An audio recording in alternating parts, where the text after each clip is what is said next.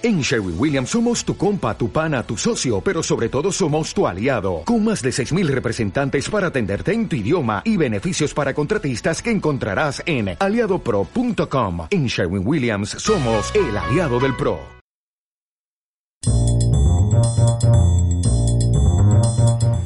Hoy en World Media te voy a proponer un tema del que no se suele hablar mucho. Es un tema que suele dar grima, pero que necesariamente alguna que otra vez nos vamos a tener que encontrar con él. Te estoy hablando de la muerte, de los fallecimientos y de todos los trámites que hay que tener en cuenta una vez que vamos a entrar a un ser querido. Así que ese va a ser el tema que vamos a hablar en World Media en el día de hoy. Y lo vamos a hacer con Esther Pinto. Ella es tanatopractora y además es la propietaria de una funeraria ecológica que se llama Alma 21. Nos va a desvelar muchos secretos que están relacionados con la muerte y que no se suelen contar y que muchas veces queremos preguntar y no lo hacemos.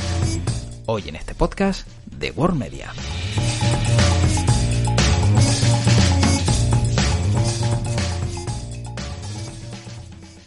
Esther Pinto, ella es tanatopractora y docente y también propietaria de la funeraria Alma 21. ¿Qué tal, Esther? ¿Cómo estás? Muy bien, encantada de saludar. Igualmente, Esther, y, de conocer, pues, cómo es la vida en una funeraria eh, y encima en una funeraria como la tuya, que es, digamos, diferente a, las que conocemos de toda la vida.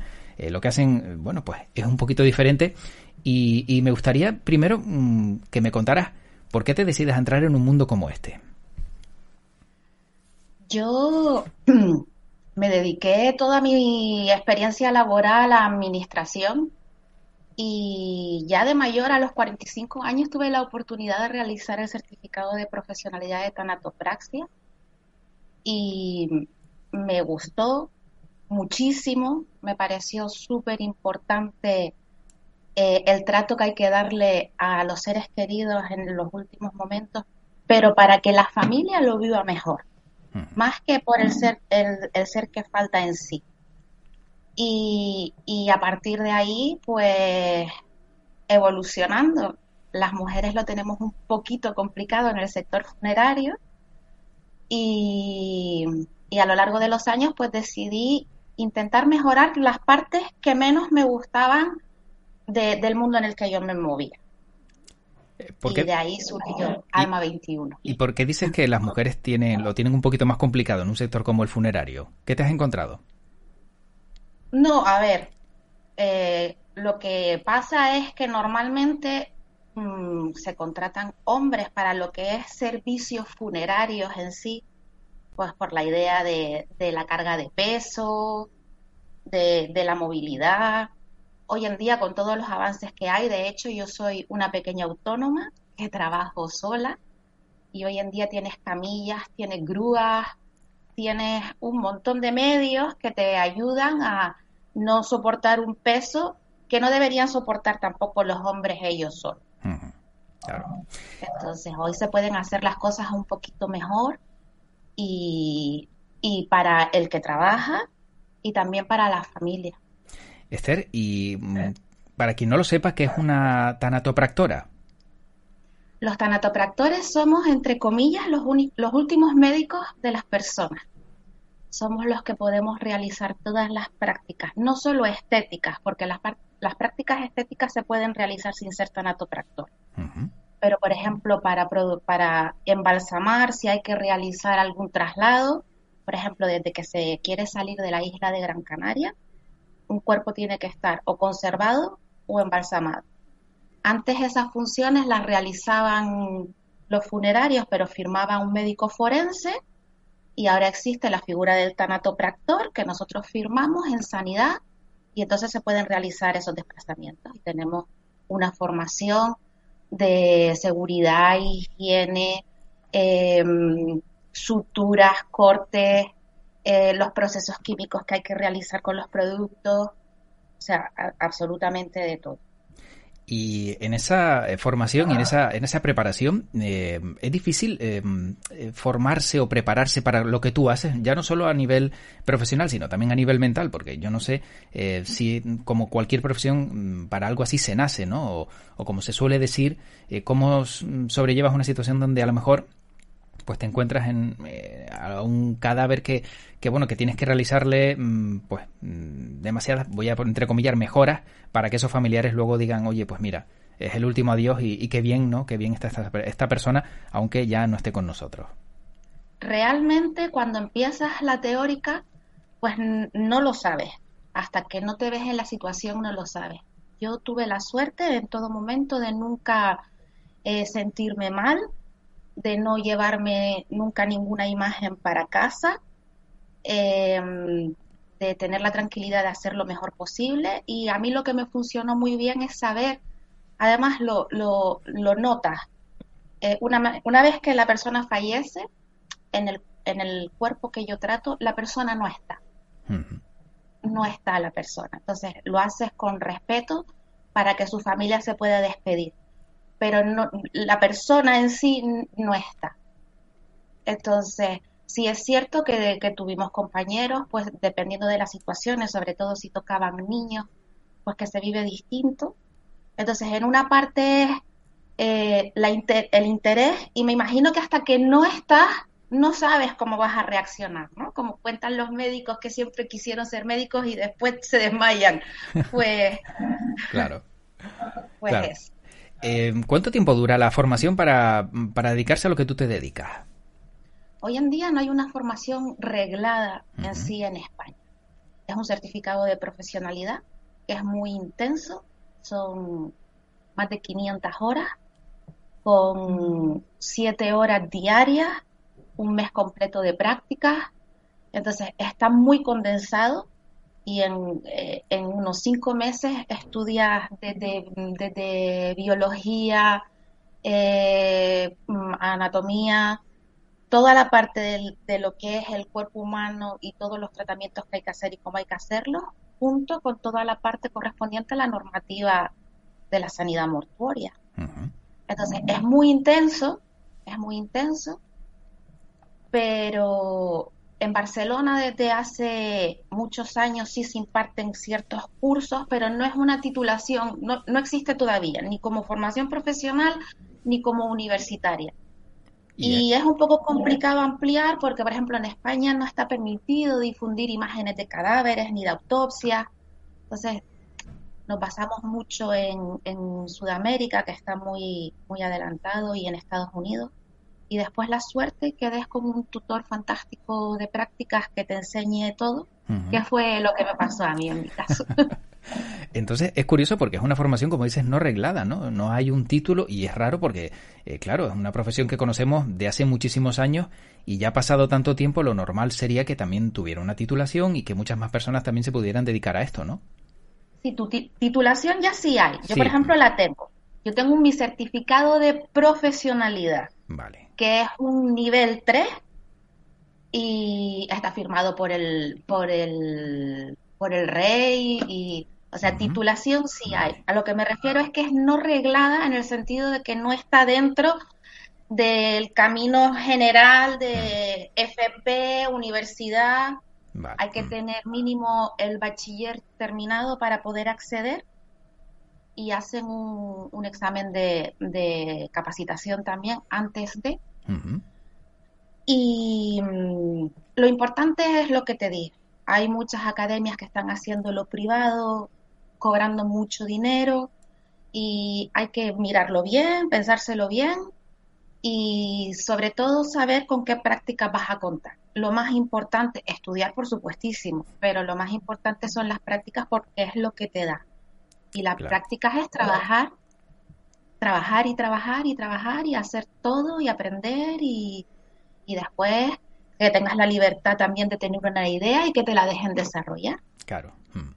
En, en, este caso, mm, eh, claro, luego ya mm, se da el salto a una funeraria. En tu caso, entiendo que también trabajaste en alguna y luego ya, pues por tu cuenta, montaste Alma, Alma 21. Em, pero durante todo ese tiempo, ¿cómo es trabajar en una funeraria?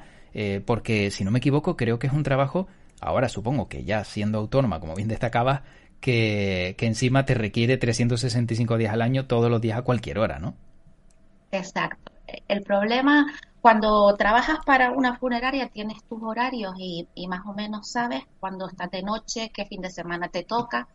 Al hacer autónoma es 24/7 y porque para morir no solo tenemos que estar vivos y, y no hay una hora. Y no importa que sean las 3 de la mañana, la persona que te llama por teléfono tiene que sentirse súper cómodo con tu tono de voz, con tu manera de, de, contactar, porque normalmente es la primera vez que hablan contigo. Claro. Mm. Entonces tienes que conseguir que ese primer minuto sea un enganche, pero emocional en el sentido de que estén tranquilos. O sea, eh, la propuesta de valor de Alma 21 es que la familia esté lo mejor posible. Incluso si yo no soy la opción que necesitan, uh -huh. pero transparencia, claridad y que elijas absolutamente todo lo que tú quieras con calma y con tranquilidad y informar. Esto de no hablar de la muerte nos tiene a todos un poco en una burbuja y hasta que no te llega el momento uno realmente no sabe qué hacer. Entonces, hoy en día en Internet sabemos de todo. Cuando empezó el COVID todos éramos expertos en COVID. Sí. Entonces, es curioso que uno no sepa ni qué trámites mínimos hay que realizar o, o, o qué son los pasos que hay que seguir, qué es obligado por ley, qué no, porque muchas veces uno tiene unas expectativas y cree que hay ciertas cosas que es la costumbre realizarlas, pero que uh -huh. la ley no lo obliga. Claro. Entonces, se, se, puede personalizar en todo, en todos los aspectos. Y esa es, esa es, esa es nuestra misión, que sea personal, uh -huh. que sea la despedida de tu madre, de tu padre, eh, de, de Lola, de única, no que llegues y que sea como todas. Eh, decías que, claro, no hay información sobre cómo mmm, afrontar ¿no? ese paso que se da después de que alguien fallece, un familiar, un amigo, pero cuando alguien mmm, de repente se encuentra en, con el problema de que, bueno, yo no me voy a hacer cargo de ese fallecimiento, mmm, ¿puede ser penado por ley? Oye, es tu padre, es tu madre, es tu hermano, tienes que hacerte cargo del coste de lo que supone un entierro, no quiero. Eh, ¿Qué le pasa a esa persona? Porque también es otra de las dudas que existe de, gente que no tiene, por ejemplo, seguros de decesos y a lo mejor pues no quiere afrontar, afrontar ese, ese coste o no tiene el dinero y yo no sé si esto tiene algún problema legal para esa persona que se pueda negar. A ver, el registro civil, eh, perdón, el Código Civil obliga en España las familias que están obligadas a, a ofrecer soporte, ascendentes, descendentes, con quien vivan, cónyuges, tienen que hacerse cargo de los entierros de los familiares. En el caso de no poder por situación económica, existe el trámite de beneficencia. En este caso hay que solicitarlo al ayuntamiento del municipio correspondiente y el ayuntamiento tarda un tiempo en valorar porque intentan buscar cualquier familiar que haya que se pueda hacer cargo al respecto. Uh -huh. Nosotros, por ejemplo, en Alma 21, pensando mucho en eso, en el envejecimiento de la población y en la situación económica actual en Canarias, que nuestros sueldos son un poco justitos Bastante. Y el, el, el, nivel de vida, porque casi todo viene de fuera, entonces nosotros tenemos un, un servicio social, uh -huh. que es el protocolo Esencia, para personas que no tienen posibilidades económicas reales, pero no quieren esperar el trámite de beneficencia que se pueda alargar en el tiempo, y entonces es un precio de costo total un precio de costo total con, con, todos los precios, con los impuestos incluidos y, uh -huh. y, lo que, y lo que cuesta. El problema que tenemos, por ejemplo, en las Palmas de Gran Canaria es que aquí no existe ningún velatorio, ni ningún tanatorio, ni ningún crematorio público. Claro, todos, todos son, son privados. privados. Sí. Entonces tienes que amoldarte a sus precios. En otros municipios de la isla sí hay, uh -huh eh, velatorios y tanatorios, pero en las Palmas de Gran Canaria no. Pero bueno, por ejemplo, un velatorio en sí uh -huh. tampoco es obligado por ley. Es cierto que el cuerpo tiene que esperar 24 horas, a excepción del COVID, que se pueden acelerar los trámites, uh -huh. pero no tiene por qué ser en un velatorio. Entonces, se puede hacer una cremación directa, por ejemplo, y después hacer la reunión familiar tan importante para empezar el duelo, después en tu casa, en el sitio preferido de la persona, hacerlo más personal, más íntimo y que no sea todo, aparte de la tristeza que hay, el agobio de no puedo pagarlo, no puedo pagarlo, ¿cómo así? Claro, claro. Eh, Esther, antes hablabas también de Sudamérica y bueno, y en Norteamérica siempre vemos casos diferentes de cómo eh, afrontan la muerte porque cuando alguien fallece parece que hay como una reunión donde todo el mundo en la casa de alguien pues lleva comida, comen, beben, hablan, tocan el piano, parece más normal. Em, ¿Por qué encontramos esa diferencia tan sustancial ¿no? de lo que se ve en Norteamérica, donde mm, cierto es que hay dolor, pero mm, aprovechan y se reúnen y comen y beben algo, a lo que nos encontramos, por ejemplo, en España, donde en un balatorio, pues eh, es una imagen muy, muy dura, ¿no? De, todo el mundo muy mal y, en unas condiciones de una sala donde todo el mundo va, te da el abrazo y se va. Bueno, la diferencia fundamental, que no solo en Estados Unidos, estamos más acostumbrados por las películas, pero en Europa pasa. En Europa nadie hace velatorio. Son cremaciones directas y nadie hace velatorio, hace una reunión posterior. Eh, en Estados Unidos estamos más acostumbrados. la parte que no sabemos de Estados Unidos es que mm, la gente durante ese periodo te lleva al desayuno, te lleva al almuerzo, te lleva a la cena, para que tú no tengas la preocupación de que tengo que poner una lavadora. Eh, el momento inicial de una muerte aunque esté esperada, es duro, es duro. Y hay muchas cosas que procesar. Entonces, que, la familia o los amigos se encarguen de que quien peor está pase esos momentos mejores. Hay muchas religiones también, por ejemplo, en los judíos. Los judíos también pasan ocho días la familia reunida para estar juntos y hablar. Y, y los vecinos les llevan la comida y no tienen que hacer nada. Entonces, las tradiciones son muy difíciles de, hmm. cambiar. Antes, bueno, yo de hecho mi abuela falleció aquí y su velatorio fue en su casa. Y vinieron los vecinos y trajeron la comida. Y yo lo recuerdo tan bonito. Claro. Entonces, es, también es cierto, ahora las casas son más pequeñas, no tenemos sitio donde recibir a la gente, pero que se puede recibir a la gente en cualquier momento, uno tiene que pensar muy bien. Primero, el deseo de la persona que se marchó y después lo que a ti te va a dar más tranquilidad. Porque quien va a tener que vivir y superar ese duelo y luchar eres tú. Entonces, lo que a mí me da más tranquilidad. Y desde tu punto de vista, y antes lo comentabas, ¿por qué crees que se habla tan poco de esto? ¿Por qué no se da información de cuáles son los pasos a seguir, de lo que te encuentras, de eh, qué diferencia hay entre enterrar a alguien eh, o directamente que, se incinere y, que esté en una urna, que a lo mejor no se pueden tirar eh, pues esas cenizas en cualquier lado y que vuelen? ¿Por qué no se cuenta todo esto, Esther? A ver, sinceramente, la sociedad... Mm, nos hemos creído últimamente inmortales. Y lo único realmente cierto, y además somos el único ser vivo que lo sabe, que vamos a morir todos y no sabemos cuándo. Entonces, eh, se piensa la gente que al no hablarla, al no decirlo, como que la aleja, como Muchas veces a lo mejor a mí me ve alguna amiga con mi furgón o algo y dice, ay, qué yuyu. claro, claro. Sí, sí. como, si, como si tú fueras quien, quien atrae la muerte, sino todo lo contrario. Eres tú quien, quien le da salida, ¿no? Ya a esa persona para que vaya a otro lugar que no sabemos dónde. Mm.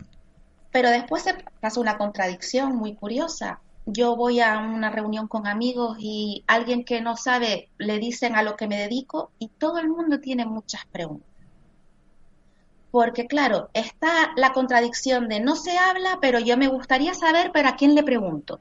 Y sobre todo preguntas que para mí no son morbosas, pero la gente sí te suele decir, a lo mejor es un poco morboso, pero cuéntame. Entonces, es una es, es la contradicción humana en sí, es la contradicción humana en sí. Después, a lo mejor, cuando ven, por ejemplo, las diferencias que hago yo, como decías tú, ¿qué diferencia hay entre un entierro y una incineración? La mayor, diferencia, la mayor diferencia es en lo que contaminamos. El entierro hoy por hoy es el sistema más contaminante que existe.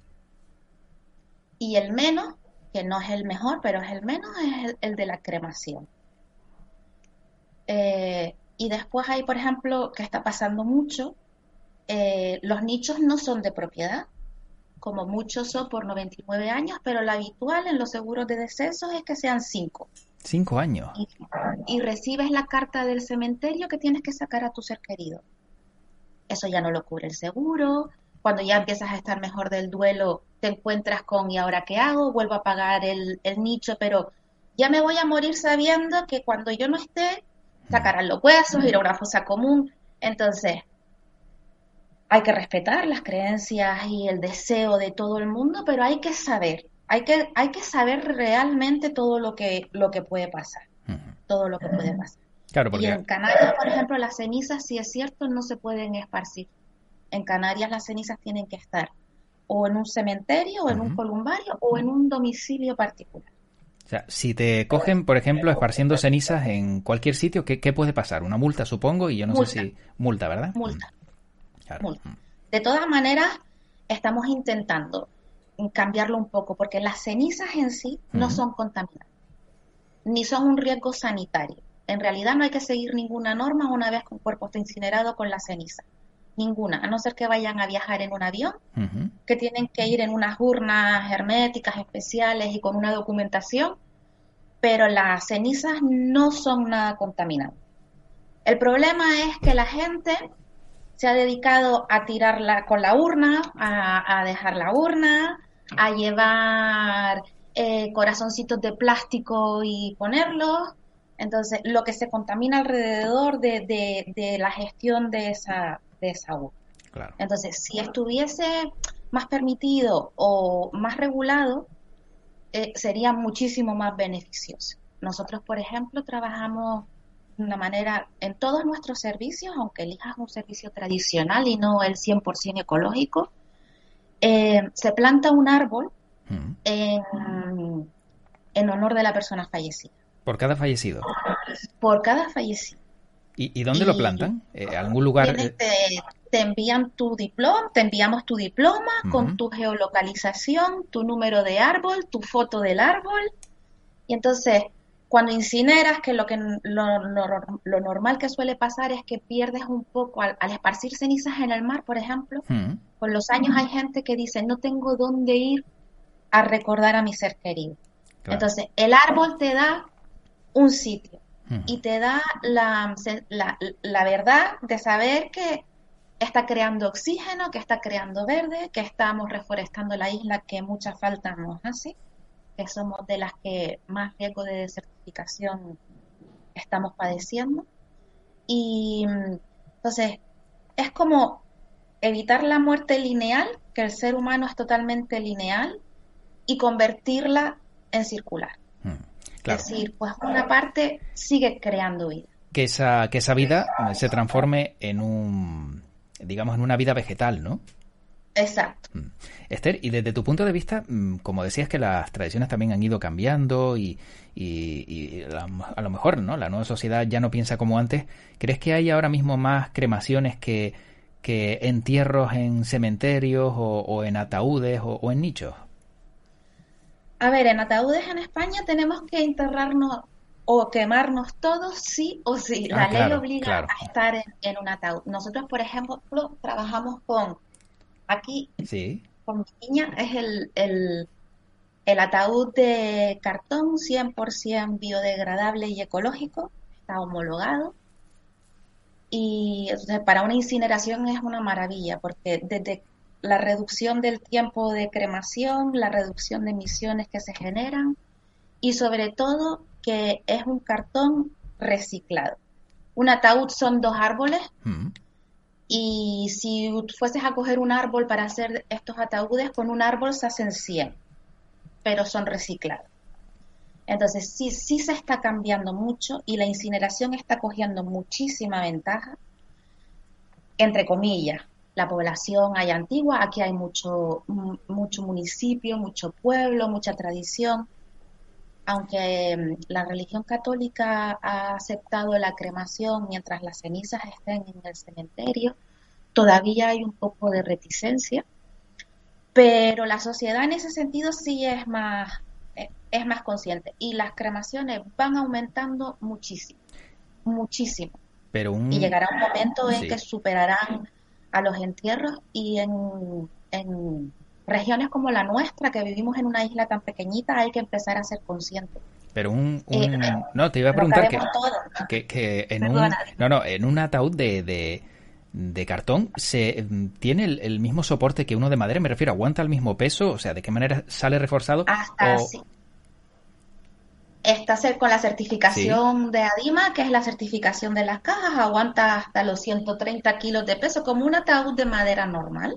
Y, sin colas, sin barnices, porque por ejemplo los ataúdes de madera, aunque sean de madera ecológico, que nosotros también trabajamos con ellos, tienen sus colas para unirlos. Esto es una pieza única, o sea, se queda totalmente estanco cerrado, viene totalmente desmontado, por lo que para el transporte, y está fabricado en España, muy importante, nosotros intentamos trabajar todo con kilómetro cero, siendo de islas es un poquito más difícil, pero este ataúd se fabrica en península, llega hasta aquí en barco y, viene desplegado. Entonces, un, son lo mínimo 30, 30 cajas, 30 féretros habituales es un contenedor y este viene en un camioncito de reparto que te lo dejan con... Entonces, vas, vas bajando tu huella de carbono, vas, vas reduciendo y, hay que empezar a, es muy importante. Y sobre todo si vas a incinerar, ¿para qué vas a quemar madera? Claro. ¿Para qué? Porque además, Esther, es curioso porque, eh, claro, ataúdes de cartón que sean eh, resistentes, ¿no? Que, que, al final para ese último momento, pues mm, tienen su utilidad, que es la que es, y eso puede reducir ¿no? nuestra huella de carbono, mejorar el medio ambiente y seguimos RQR instalados en algunas tradiciones que a lo mejor eh, por el que pensarán no cambiamos, ¿no? Pero nos tenemos que dar cuenta de que es algo mm, completamente normal y que ya tenemos que adaptarnos también al planeta en el que vivimos que hemos ido destrozando nosotros. Y esta es una alternativa, me llamó muchísimo la atención lo que cuentas porque es que no lo había oído nunca y supongo que eres la única, me da la impresión que, que tiene este sistema o tiene esta forma de, de trabajar con ataúdes de cartón. En España, hoy por hoy, somos la única 100% sostenible, porque el coche es eléctrico, mi coche, mi, furgón fúnebre es eléctrico, el ataúd es de cartón, eh, a la incineración no entra absolutamente nada más que el ataúd sin ningún textil y el sudario que es biodegradable total, y las urnas también son totalmente ecológicas y biodegradables, que también las tenemos de cartón. Y ese... Pero... No, no, te iba a decir, y ese, cartón, por ejemplo, de una urna, si se moja, ¿le puede pasar algo? ¿O es un cartón resistente también que, a lo mejor pues pueda soportar el paso del tiempo? Puede soportar el paso del tiempo, lo que están, están pensados, en el resto del mundo se hace, aquí no se puede, están pensados para dispersar o para enterrar. Claro. Ah, Pero sí aguantan, sí aguantan el tiempo perfectamente, son unos cilindros en unos cubos y aguanta perfectamente. Y después si tú tienes, por ejemplo, una parcela, un terreno, puedes enterrarlos y poner tu árbol o, o lo que creas conveniente. De todas maneras, para ser consecuentes con la realidad social, que todo el mundo conoce a familia que no dejamos a, a la tía en, en Tamadaba que le encantaba el picnic. Pues así, si lo hacen, eh, tienes la tranquilidad de que no estás perjudicando. Claro, eso lo puedes hacer, o sea, tu, eh, tu urna ecológica, por ejemplo, tus cenizas sí las puedes entrar en cualquier parte, aunque sea público y no sea una parcela tuya. Ah. No, no. Hay que pedir una solicitud. La familia tendría que pedir una solicitud para poder enterrar la ceniza, pero no. De todas maneras, la normativa, la legislación mortuoria eh, es muy anticuada, es del 74, la Ley de Sanidad Mortuoria Nacional, y después la de Canarias es relativamente posterior. Pero mm, hay muchas lagunas todavía porque no se ha actualizado la nueva manera de vivir. Entonces está todo hecho en base a cuando la mayor parte de las veces eran entierros y entonces hay que modificar ciertas cosas. Eh, por ejemplo, en Europa hay países en que en un crematorio no puede entrar una caja, de ninguna de las maneras.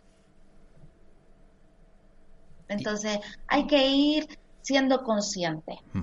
un, ser, una persona que sea toda su vida sostenible, responsable, recicle, el día que fallece, mm, lo estropea. Lo estropea. Un entierro supone 1.600 mm, kilogramos de CO2 equivalente por persona. Es mucho. Es mucho. Es mucho. Y después perdura un poco en el tiempo.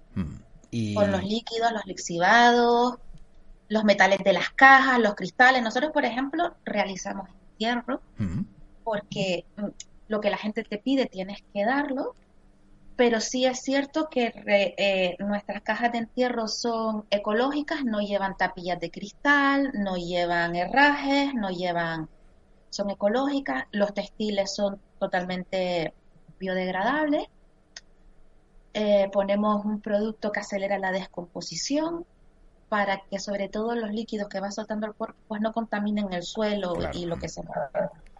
Y eso son cosas que puede hacer todo el mundo en cualquier sitio. Tú en cualquier funeraria em, de la isla te realiza el trámite igual sin ningún problema si tú tienes esa conciencia de querer hacer un poquito mejor las cosas. Esther, mm, dos preguntas para, para acabar. Una de ellas es el coste. Siempre vemos cómo oscilan de uno a otro, cuánto cuesta morirse y cuánto cuesta eh, que se pague ¿no? un entierro por una persona, por ejemplo, que no tiene un seguro de deceso o, o cuál, cuál es el, promedio más o menos del coste de todo esto.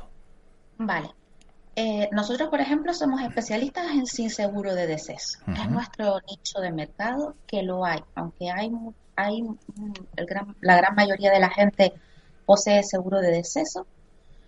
Hay más de un 38% de la población que no tiene seguro de deceso para cualquier mercado es un nicho amplio de, mercado. Y morir es caro en el sentido de que tenemos la costumbre de que estamos en una sociedad en que en el bienestar, que el médico, nacer, todo es relativamente gratis, pero a la hora de morir no. Entonces, yo lo que mm, propongo es que la gente se informe, pida presupuesto, eh, busque lo que quiere y sepa. Eh, morirse mm, puede salir desde mil euros hasta si quieres una caja que en la funeraria te van a pedir cuatro mil euros por ella. Mm. Solo la caja. Solo la caja. entonces, entonces el nicho es, muy amplio. Mm. Nosotros sí es cierto que tenemos unos parámetros básicos dentro de Las Palmas, por ejemplo, que, son, por ejemplo, una incineración con velatorio, pues son unos 1.600 euros. Pues Y si lo hacen con la caja de cartón, sí. es más barato. Las cajas de cartón nuestras están a 300 euros la caja. Tampoco es muy elevado, con ¿eh? Impuestos con impuestos incluidos. Pues yo pensé que iba a ser una cifra más alta. No, no es que, a ver, nosotros vamos a intentar qué, es lo que queremos. Em, no tiene por qué ser tan caro. Claro. No tiene por qué ser tan caro. Entonces, hay que, por eso, es muy importante buscar. Buscar. Porque en el día que en el que pasa, uno no está ni para pensar y venga sí, sí, sí. Hmm. Si todo le dices que sí a todo, mira, eh, toma estas estampillas que ya nadie usa, eh, cualquier cosa que ya eh, al final dices que sí solo para, para que te dejen pensar y acordarte de esa persona. Y Esther, ya por último, mm, ¿se puede vivir de la muerte? ¿Se vive la muerte? ¿Cómo es tu caso? A ver, em, yo estoy empezando, es muy difícil, es un sector muy, muy cerrado, muy, como dijimos antes, la gente no habla mucho. Em, llama mucho la atención lo diferente. Y sí es cierto que la gente me llama para preguntar, para pedir presupuesto, les interesa, pues mira, siempre que me gusta, qué bueno, es verdad, pues, pero después nos encontramos con es que mi tía no quería mm, mm, flores, no quería coronas, no quería velatorio, pero ¿qué va a decir la gente? Claro. Hay que empezar a cambiar un poco. La gente no va a pasar tu duelo, la gente no va a pagarte el entierro. Entonces, Mm. yo mi recomendación siempre, sea lo que sea que decidas, que te ayude a pasar ese proceso. Mm. Y a pasarlo, que, que te ayude a pasarlo a ti, no al resto. Por, la imagen, está claro. Sí, porque a lo mejor esa persona que está en el velatorio no la ves más hasta el próximo velatorio. Efectivamente, sí, sí. Un primo lejano o a lo mejor hasta un hermano cercano que, que vive en otro país y que solo pues coinciden para eso. Esther, eh, siendo un trabajo tan, digamos, relacionado con la tristeza, ¿no? Porque nadie está contento cuando alguien fallece y siempre tienes que también tener esa gran empatía. ¿Hay alguna gratificación? ¿Hay algún momento donde digas, oye, qué bien que, que todo esto pues al final también tiene su lado mm, positivo? ¿Cuál puede ser desde tu punto de vista? A ver, mi lado positivo mm, siempre es que las familias te digan gracias. Que yo, mm, personalmente yo no lo necesito, pero, pero que te digan gracias por escuchar, por estar, por... Hay que escuchar mucho, hay que escuchar mucho, hay que, hay que acompañar y hay que ser como un familiar más en ese momento.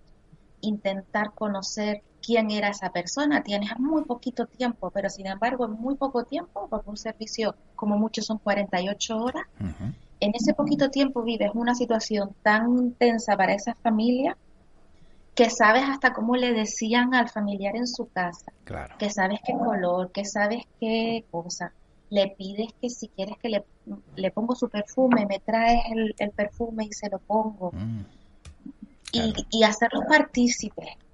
Y que son sus decisiones y lo que ellos quieren.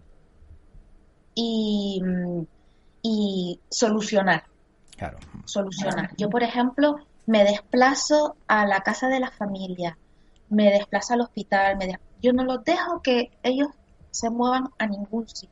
Yo me desplazo a todos sitios. Ellos tienen que estar en su dolor y en su momento.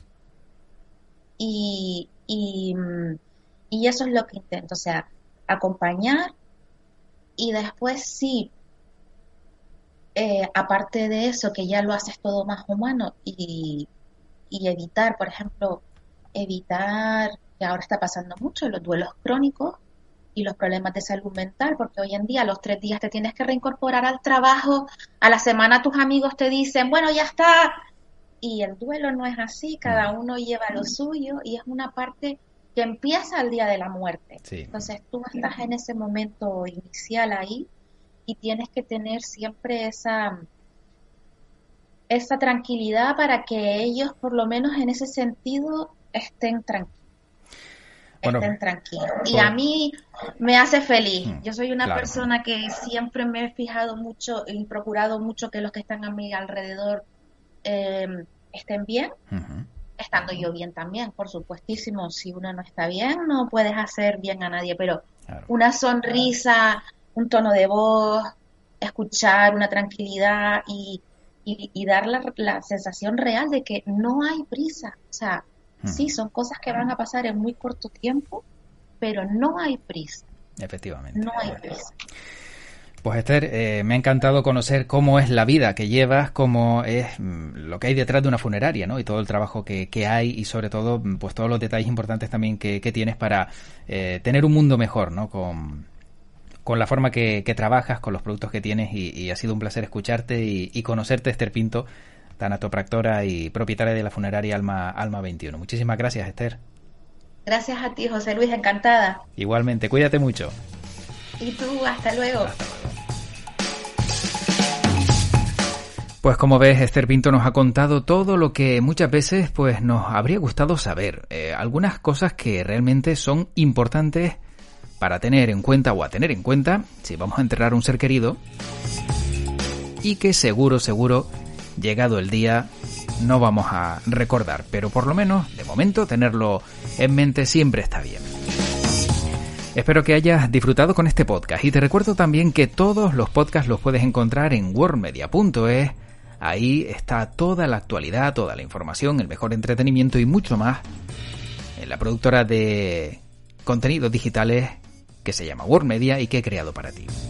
Yo soy José Luis Martín, te deseo lo mejor como siempre y te recuerdo que dentro de poquito nos volvemos a encontrar aquí con más contenidos en Word Media. Y como siempre te digo para acabar, que tu podcast te acompañe. Cuídate mucho.